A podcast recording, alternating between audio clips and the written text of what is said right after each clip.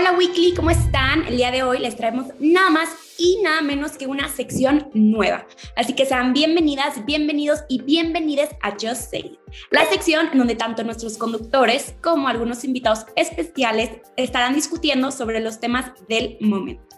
En este episodio nos acompañan Ceci Reyes Esparza, Re González, Diego Tenorio, Karen Ricoy y un invitado cinéfilo súper especial, Rodrigo Barragán. Y como probablemente se estarán dando cuenta, el tema discutir pues es un tema muy escuchado, sobre todo en esta semana, los premios Oscar 2021. Así que sin más preámbulo, empecemos. Diego, ¿por qué no nos cuentas qué opinaste acerca de la mejor película? Bueno, pues empezando con todo, eh, la mejor película pues se la llevó, como ya saben, Nomadland. Y pues ciertamente esta película pues no es para todos, ¿no? O sea, es una historia un poco plana y es como, siento que es muy estadounidense, ¿no? O sea, siento que no es como tan, pues, algo con lo que te puedas identificar siendo pues de otra nacionalidad. Y, pero creo que sí tiene ciertos elementos que en mi caso me hacen sentir un poco satisfecho de que se la haya ganado. Em, por ejemplo, Chloe y Francis definitivamente hicieron una mancuerna increíble al crear el personaje de Fern. Eh, spoiler alert, por si no la han visto. Em, que esta mujer que al perderlo todo, pues, o sea, como su empleo y su, su esposo, pues decide como vender su casa y cambiar su vida totalmente al emprender un viaje en una furgoneta y pues volverse una nómada, ¿no? Alrededor de Estados Unidos. Y este personaje de Fern me gustó mucho porque es una mujer como muy vulnerable, desorientada, pero como que te enseña ese, ese corazón que tiene, ¿no?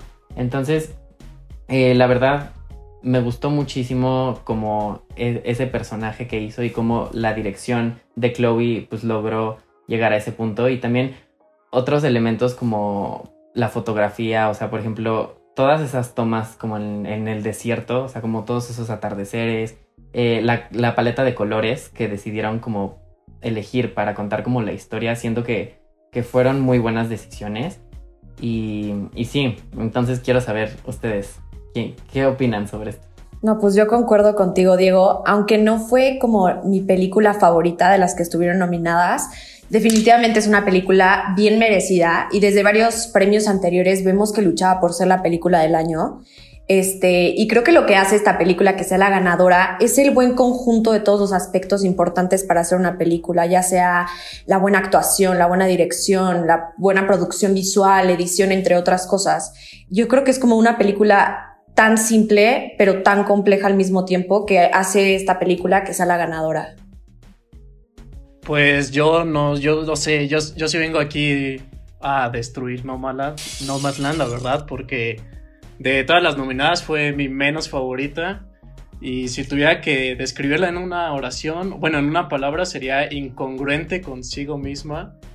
Porque desde el, primer disclaimer que te pone, eh, porque está basada en un libro, es en tal año, este, por la crisis, eh, desapareció tal pueblo y mucha gente tuvo que ser pobre, ¿no? O bueno, eh, es despojada de, su, de sus casas, de sus pertenencias y yo no veo que muestre eso ni, ni, en la manera de contar la historia, ni en su fotografía. O sea, en realidad muestra una perspectiva que ya lo mencionaremos más adelante en mejor fotografía, pero muestra una, una mirada un poco eh, romántica de lo que es la pobreza. O sea, ¿por, ¿por qué pondrías paisajes majestuosos o bellos cuando es una persona que está sufriendo? Ella no, no está ahí por por su por voluntad. En realidad no, es algo que ella, que ella quiera. Y ella combina un poco todos los personajes, además de, la actriz principal. Eh, son eh, personajes que se personifican ellos mismos, ellos sí son nómadas y creo que eso le juega un poco en contra porque la actuación de, la personaje, del personaje principal eh, opaca un poco a los demás personajes y este, en general no, no me gustó. Creo que este año fue como un, año de reivindicación a todos, o sea, Judas y The Trial reivindican las luchas sociales, ¿no? Eh, reivindica al, escritor de, de, de, Citizen Kane. eh, Promising Young Woman reivindica la lucha de las mujeres, pero esta no, no siento que, que, eh, que, haya llegado a esa parte. Y para concluir, siento que mi favorita fue The Sound of Metal por ser un poco más eh, arriesgada en, en, ciertos aspectos y la que logra completar, bueno, es más circular en todo lo que, lo que se propone. Muy bien, muy bien. Y Re, quiero escuchar qué tienes tú para decirnos acerca de Mejor Director. Bueno, de Mejor Director quiero empezar por uno de los nominados, que es David Fincher. Este director me súper encanta, me encantan sus filmes como Seven, The Social Network. Pero eh, pues sí creo que gran parte del filme de Mank fue más guion y cinematografía, no tanto su dirección. En cuanto a Lee Isaac Chung, eh, a mí en lo personal me gustó mucho el filme, pero digo, justo el año pasado ganó Parasite, entonces no creo que dos años seguidos ganen eh, filmes coreanos, no creo que sea algo que haga la academia. Eh, después hablando de Emerald Fennel, sí hizo un gran trabajo con su filme, pero comedia casi nunca tiene un reconocimiento para este tipo de, direcciones. Eh, Thomas Winterberg fue más de, Dinamarca y, aunque su speech cuando ganó mejor, este, mejor filme internacional, mejor película internacional, Sí, fue muy conmovedor, pero digo, la verdad no podría hablar mucho de su dirección, no pude ver este filme. Y pasando ya a la ganadora de esta categoría, Chloe Zhao, creo que sí fue más que merecido, nunca dudé en que ella pudiera ganar esta categoría. Es la segunda mujer apenas en esta categoría ganar el premio y la segunda en ser china estadounidense. Eh, algo que sí me molestó un poco de los medios es que se enfocan más en el hecho que sea mujer y que sea, pues que no sea blanca. La verdad eso sí me molestó un poco, aunque la realidad es que sí importa, sobre todo en estos medios, eh, ser más incluyentes. Entonces, sí, admiro que sea mujer, pero creo que deberíamos enfocarnos un poco más en, en todo el trabajo que hizo y lo que logró con su filme. Y, pues sí, creo que sí se lo merece y, es una gran oportunidad para las mujeres en esta categoría. Y como directora. Bueno, pues yo concuerdo contigo, o sea, justamente creo que a mí Mank sí me gustó la dirección de David Fincher, la verdad, pero bueno, Chloe Zhao por No Man Land, eh, pues sí estaba entre mis favoritos para ganar esta categoría de mejor dirección.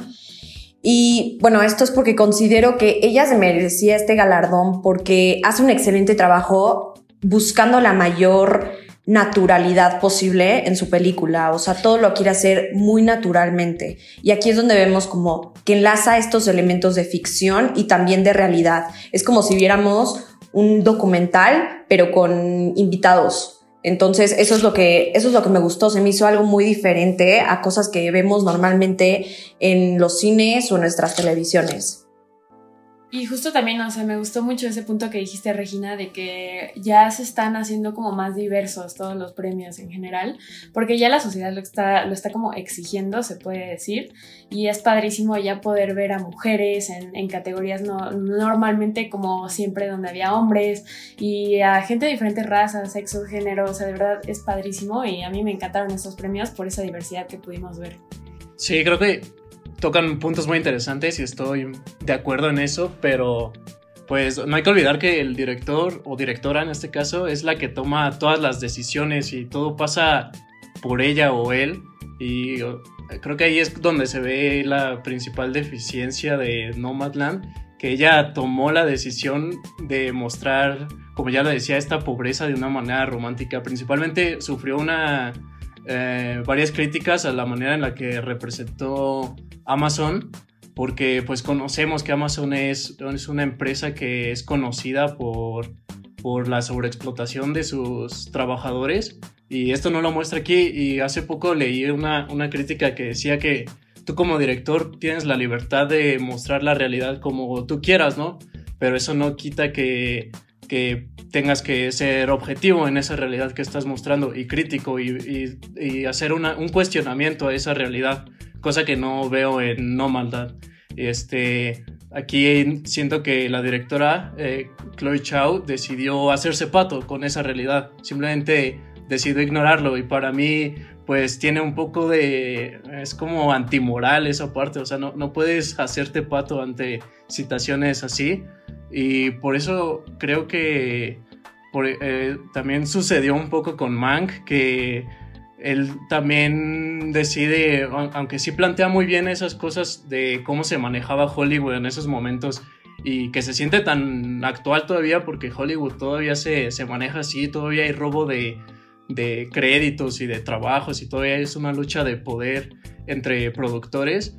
Eh, creo que no llega, tiene, eh, maneja muy bien como el arte como como venganza y lo que decía antes de reivindicar a este gran guionista, pero no llega a un punto de de verdad cuestionarlo y que te deje alguna, alguna reflexión fuera de, ah, Hollywood es tal así, ¿no? Porque eso todo el mundo lo sabemos. Y pues Mank termina siendo como un recuento de anécdotas que se alargan, o sea, los ves hablando de cosas que pasaron, pero se alarga demasiado. Entonces, eso es como mi principal problema y que a la vez lo veo en el juicio de los siete de Chicago y en eh, Judas and the Black Messiah, que igual tienen un muy buen eh, planteamiento y una lucha eh, muy importante la que se representa, pero no creo que llegue al, al punto de, ok, vamos a cuestionar por qué los siete de Chicago están ahí, por qué estaban luchando, por qué eh, Black Panther se, eh, se, eh, unificó? porque fue un movimiento tan impactante en la sociedad? Creo que simplemente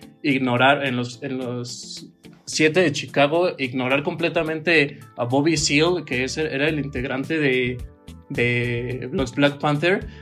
o sea, el juez lo ignora, el juez le dice, tú no vas a hablar y no habla porque no tienes abogado. Y el mismo Aaron Sorkin también decide ignorarlo y es, fue un, un personaje muy, muy importante que, que no le dio el protagonismo que yo creo que se necesita y pues principalmente creo que en dirección no, no hubo algo que yo notara mm, destacable en ninguna, ninguna de las películas. Igual Sound of Metal creo que sigue siendo mi favorita y pues la, la voy a seguir defendiendo por aquí. Y Ro, quiero aprovechar para preguntarte qué opinas de que Mank haya ganado mejor cinematografía. Mm, ah, pues eh, yo al principio pensé que iba a ser Nomadland la que iba a ganar porque pues es la gran favorita y yo pensé que iban a hacer unas premiaciones en la que, ok, mejor actriz, mejor fotografía, todo Nomadland y me sorprendió que fuera Mank pero hay que recordar que esta categoría es una categoría en la que votan puros fotógrafos. Normalmente votan en otras categorías como actores, productores, etcétera, pero esta sí es muy objetiva en cierta manera porque pues aquí está votando, no sé, el Chivo Lubeski, o sea, personas que de verdad saben. Y este.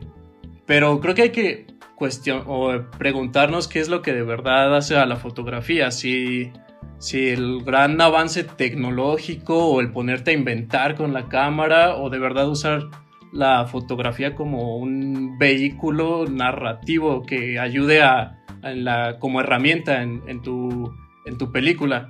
Este que con Mank pasó algo muy chistoso que eh, David Fincher ya tiene como su fotógrafo de cabecera, este, que era con el que había hecho de, de Facebook, este pero él le dijo como muy honestamente, le dijo, no, no sé hacer blanco y negro. Y, este, y fue cuando consiguió a, a este, al que ganó. Y pues no sé, eh, querían como que emular la, el cine pasado, pero que a la vez se viera actual. Entonces usaron como en 8K y, y, lo pasaron a 35 milímetros y lo desgastaron. Entonces como que ahí se ve como, ok, se pusieron a, a inventarle o a jugarle o a ponerle un poco más de, su, de su eh, sazón. Y, este, usaron esta técnica como de la noche americana, se llama, que es como grabar de día, pero que cierras el, lente y parece de noche.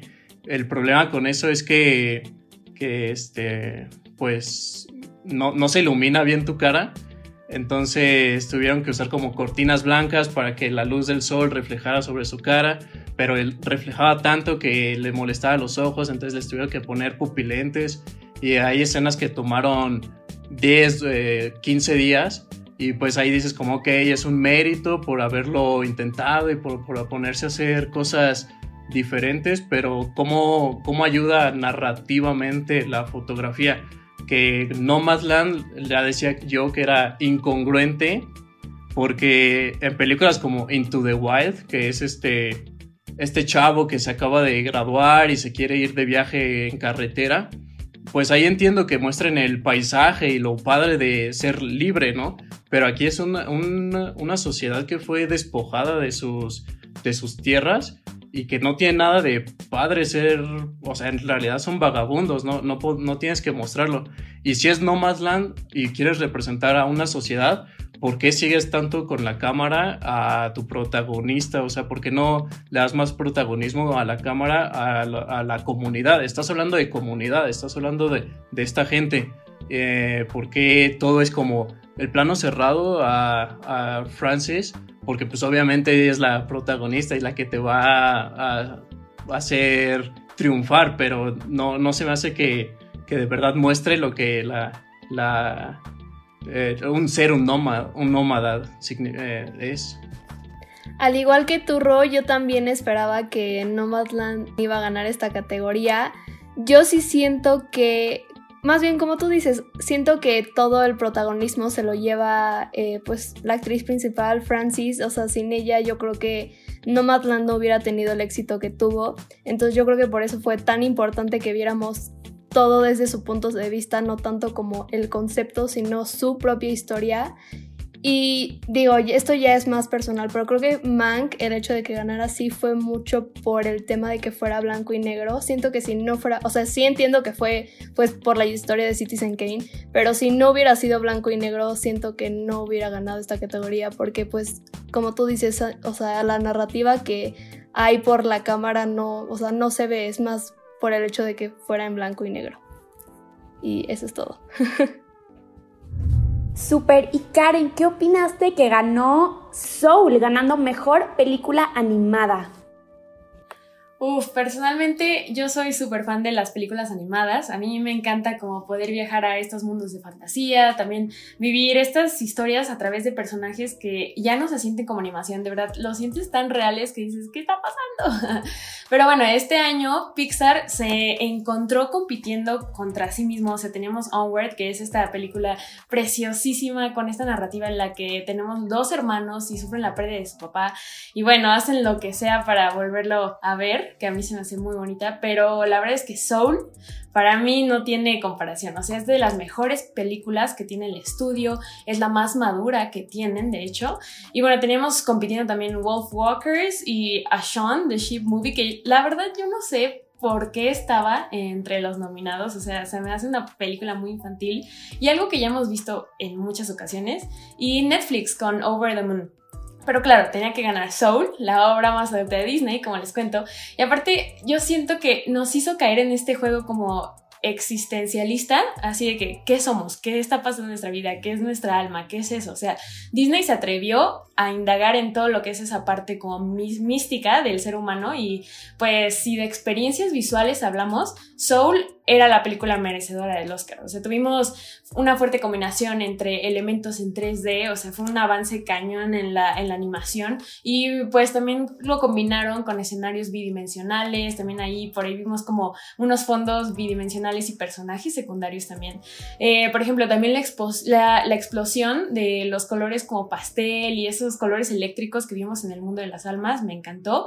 Y bueno, el realismo también, o sea, fue esta, esta comparación también que tenían con, con el realismo que vimos en Nueva York, por ejemplo, la escena de la barbería en la que están ahí toda, toda la comunidad cortándose el cabello, o sea, no me pueden decir que esa no es una genialidad, está hermosísimo y pues claro, o sea, también la banda sonora que es buenísima, que tuvimos esta combinación de, de dos mundos de música, o sea, tuvimos como esta música eléctrica que nos hacía sentir como en meditación, se puede decir, y también la otra parte, o sea, la contraparte del jazz de, de Jonathan Baptiste, y pues nos hizo vivir la, la la música y la vida de Joe al super máximo. A mí me encantó. Gracias Karen. Y oigan, antes de, seguir con las siguientes categorías, ¿podemos por favor hablar de los looks icónicos de la alfombra roja? Uf, yo otra vez empiezo porque es que todos hablaron de Zendaya, o sea, todos en Twitter, en redes sociales, Zendaya, Zendaya, Zendaya. Pero yo amé a Amanda Seyfried, que la verdad se unió a la moda del Tool, me encantó su vestido rojo con ese rojito romántico súper bonito, la silueta de sirena que tenía de Armani Privé, o sea, wow, diosa. Y además su peinado como que siento que me transportó a la época de Hollywood de los 40, con ese toque así como de glamour contemporáneo, a mí me encantó. La verdad es que Amanda nunca decepciona en, en, alfombras rojas y nunca, pero definitivamente fue vestida para ganar, ¿no? O sea, si no ganaba el Oscar, se llevaba la alfombra roja. pero, ay, no sé, la verdad es que a mí esta alfombra roja se me hizo muy safe, no sé ustedes. La verdad, no, no, fue, no hubo algo que me impactara. Eh, solamente dos, que por ejemplo, Regina King, que obviamente ya todos sabemos que fue la reina de la temporada de premios en cuanto a outfits. O sea, no sé cuál fue mi favorito. Si el de la noche anterior, este, Louis Vuitton, eh, con esas sombreras y ese azul que contrastaba como perfectamente con, con su tono de piel. O su vestido naranja fosfo fosfo muy Mariana Rodríguez para los Custom Designers Guild Awards. O sea, la neta, su stylist la adora, la ama y la conoce perfecto. Y también Carrie Mulligan eh, es la joven más prometedora, ¿no? Con este Valentino dorado. O sea, ella era como la versión de la estatuilla como en mujer, ¿no? O sea, todo dorado, gigante, no sé. Ellas dos me encantaron. Además, justo Regina King y Amanda Seyfried, las dos, lucieron más de un millón de dólares en joyas. La verdad lo hicieron de una forma súper elegante, modesta, sencilla, no se llegó a ver como que extravagante y la verdad las dos, Regina King, te digo, una diosa y Amanda también. Pero también quiero aprovechar para comentar los colores primaverales que pudimos observar en la alfombra roja. Desde Hair, luciendo un outfit inspirado en el que usó Prince para recibir el premio por Purple Rain en el 85, hasta Emerald Flannel con ese vestido verde como de flores, con tonos lilas. Y también a esta lista podemos agregar, pues obviamente el amarillo de Zendaya, el rosa neón de Colman Domingo, yo estoy obsesionada. Ariana DeBose con ese naranja y claro, Halle Berry con ese vestido de chiffon en tonos de lavanda de Dolce Gabbana que la verdad sigo como que dudándole con ese bob que se hizo, pero pues la verdad es que llegó a conquistar la alfombra roja. Ceci, no puedo esperar para ver y saber qué nos tienes que comentar sobre el mejor actor de la noche. Sin duda creo que es el premio más, como que fue el highlight de la noche, ¿no? O sea, todo el mundo está hablando de este award. Este, bueno, los nominados de esta categoría eran Rhys Ahmed por Sound of Metal, Chadwick Boseman por, por Marraine's Black Bottom, Anthony Hopkins por The Father, Gary Oldman por Mank y Steven John por Minari. Y bueno, aunque todas las interpretaciones fueron espectaculares, esta estatuilla y este galardón se lo llevó el actor de The Father, Sir Anthony Hopkins. Y bueno, después de que anunciaran este, este, esta categoría, que fue la última de todos, hubo muchísima controversia. No sé si ustedes ya se, se pudieron haber enterado, pero muchas personas aseguraban que el ganador iba a ser el fallecido Chadwick Boseman por su interpretación en Ma Black Bottom. Inclusive los mismos productores de los Oscars pensaban que iba a ser el ganador y por eso mismo, por primera vez en la historia, retrasaron eh, la categoría de mejor actor para hacer la última, la última categoría de la noche para que pudieran cerrar esta noche con un tributo al difunto. Pero bueno, pues eso no pasó.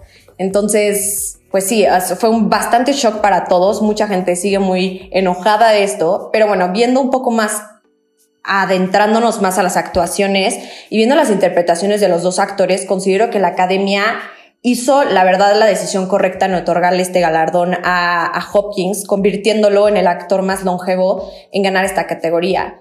Para mí fue una interpretación magnífica, o sea, definitivamente fue súper emotiva, de verdad a mí me llegó al corazón y eso, justamente, esas, esas interpretaciones que te llegan al corazón, que te marcan, ¿no?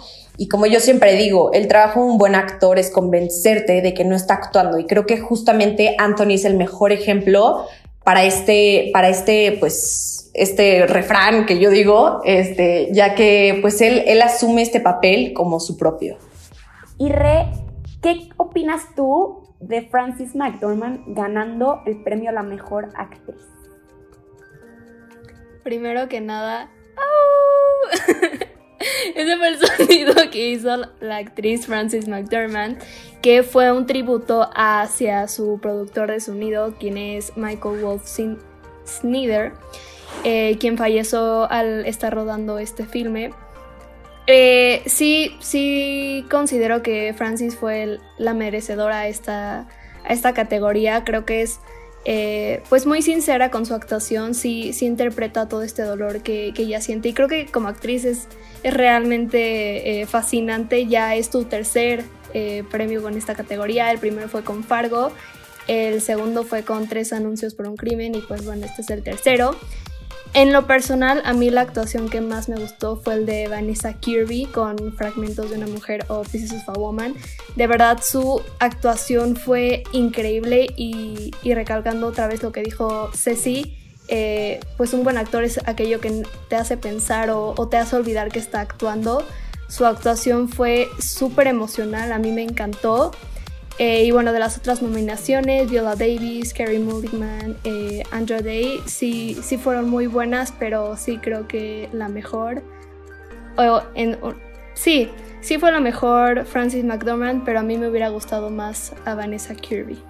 Y Diego, ¿qué opinas tú de Daniel Kaluuya ganando como mejor actor secundario? No, pues la, la verdad sí creo que, que fue un premio pues bien dado, ¿no? Eh, esta, ciertamente esta película tiene un tinte político pues muy evidente, junto con la del juicio de los siete de Chicago, ¿no? Y como retomando un poquito lo que decía Ro al principio, em, estas dos películas siento que se, pues como que se pueden complementar, ¿no? Porque pues en la del el juicio de los siete, como que ignoraron un poco esta parte de la historia pues de Black Panthers y como pues sí los mencionaron, pero pues fue como muy por encimita.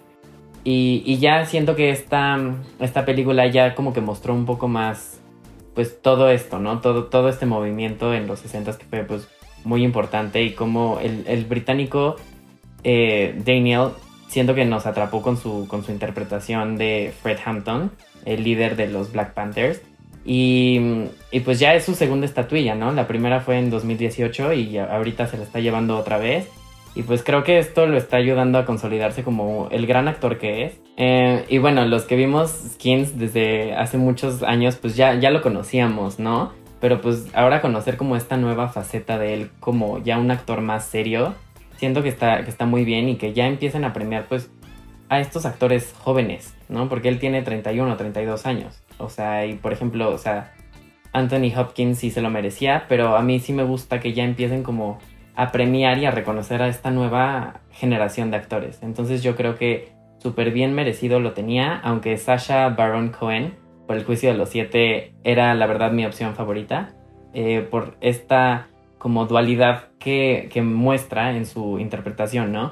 Porque tú puedes pensar que es un, es un personaje pues muy absurdo, ¿no? Dentro de esta narrativa dramática, pero como el humor sarcástico al narrar como todos los hechos que sucedían en las protestas, creo que es como un buen, un buen como plot twist como para mantener como un poquito el dinamismo en esta narrativa, ¿no? Ya que como que en este sarcasmo que muestra como en su, como en su stand-up al, narrar todos los hechos, siento que esconde como esa frustración y ese enojo en contra del gobierno, pues con un tinte pues cómico, ¿no? Que si analizas bien lo que está diciendo, dices, uy, o sea, sí te quedas helado.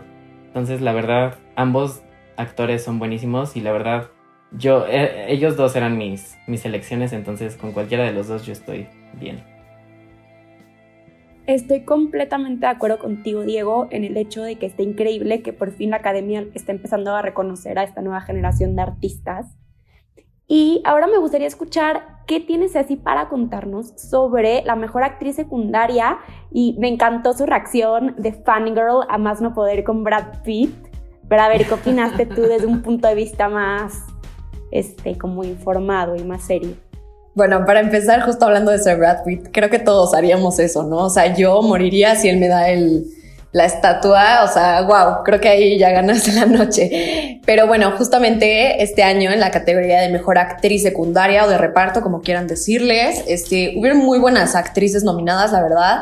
Estuvo María Bakalova por Borat Subsequent Movie Film. Estuvo Glenn Close por Hillbilly. Estuvo Olivia Colman por The Father. Estuvo Amanda Seyfried por Mank. Y por último, a ver si digo bien su nombre, ya sé que nos perdona, este John Ju Jung por Minari. Este, y bueno, justamente ella se llevó este galardón este, ella, este, pues bueno, es una actriz de 73 años norcoreana y era la favorita para ganar. O sea, creo que ya todo el mundo sabía que ella iba a ganar. Ella justamente marcó historia por ser la primera mujer coreana en ser nominada a un Oscar y es la segunda actriz asiática que gana en la categoría. Que esto pasó hace más de seis décadas que fue la japonesa Miyoshi Umeki por Sayonara en 1957. Eso es un como buen fun fact para saber.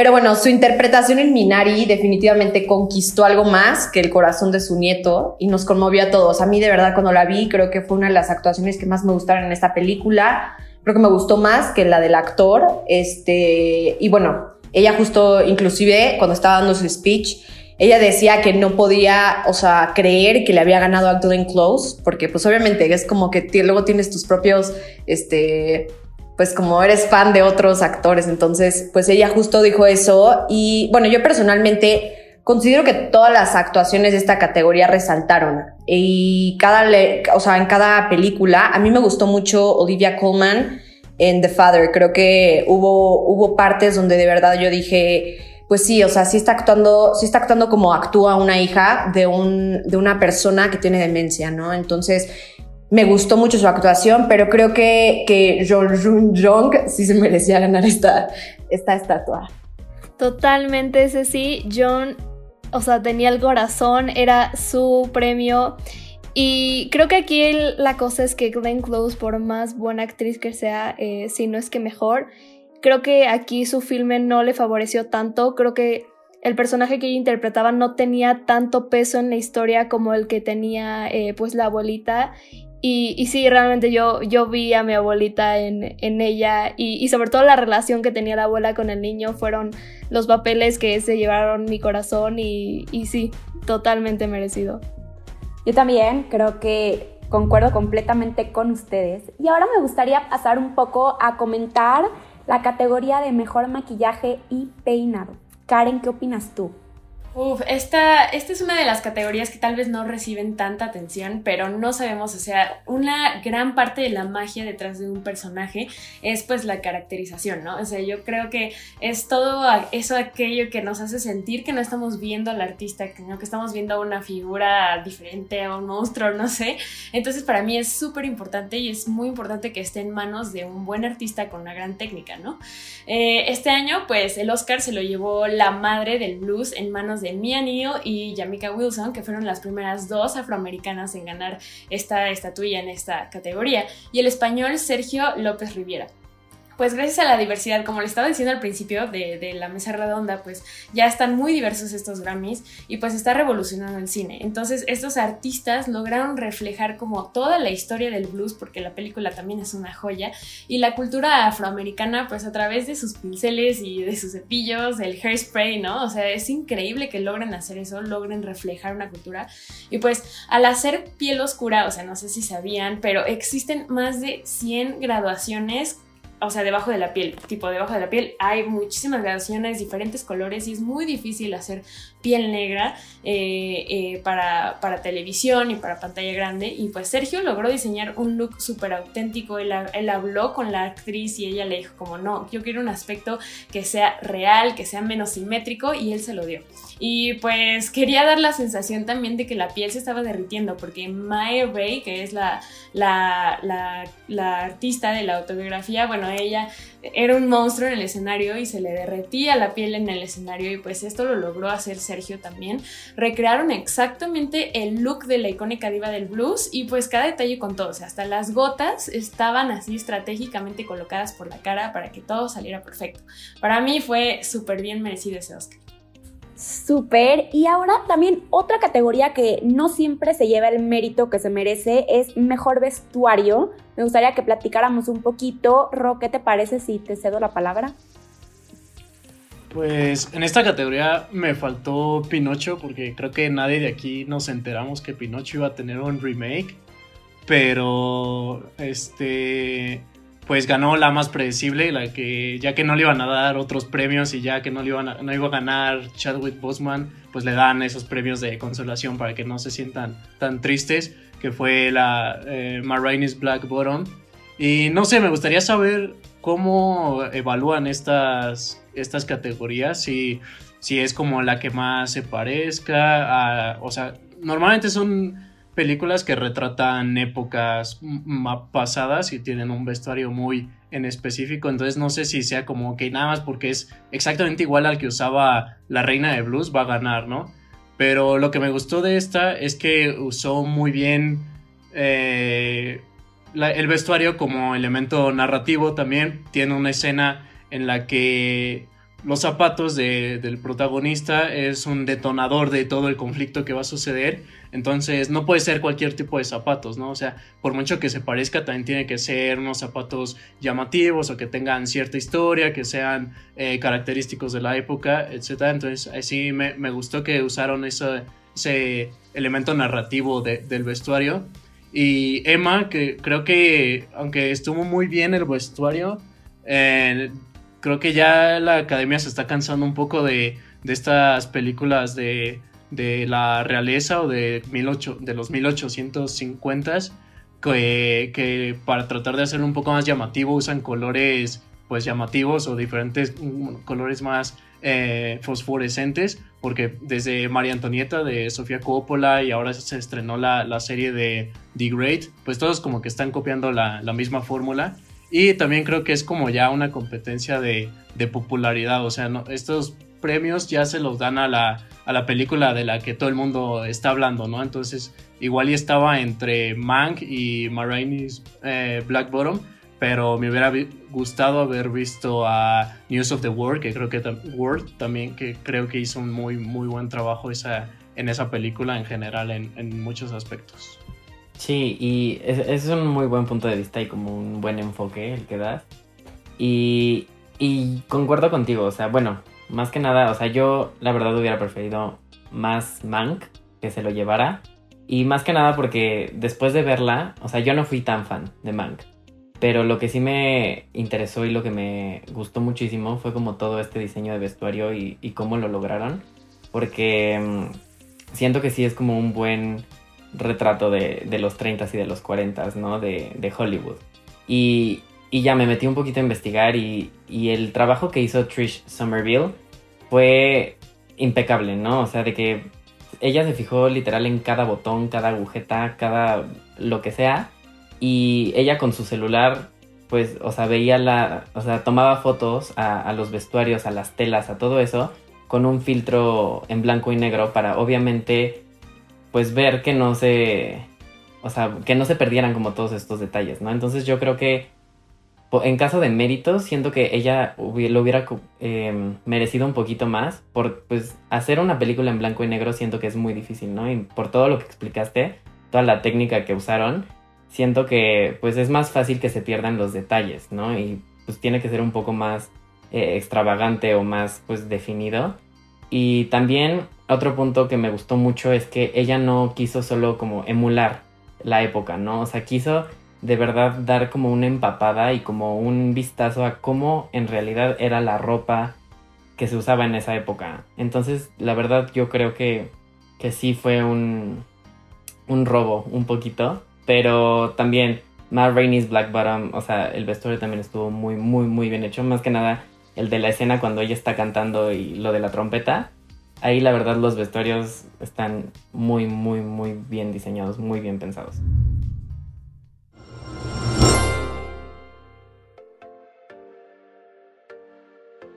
Pues muchísimas gracias a todos. Este es todo el tiempo que tenemos por el día de hoy. Esperamos que les haya gustado esta nueva sección y estén atentos porque les vamos a estar trayendo más sorpresas más adelante. Karen, Diego, Re, Rodrigo, Ceci, muchísimas gracias por acompañarnos y a ustedes en casa, gracias por el apoyo siempre. Ahora, si se quedaron con más ganas de Weekly, no olviden seguirnos en nuestras redes sociales en arroba weekly.mx Yo soy Ara Gornick y hasta la próxima.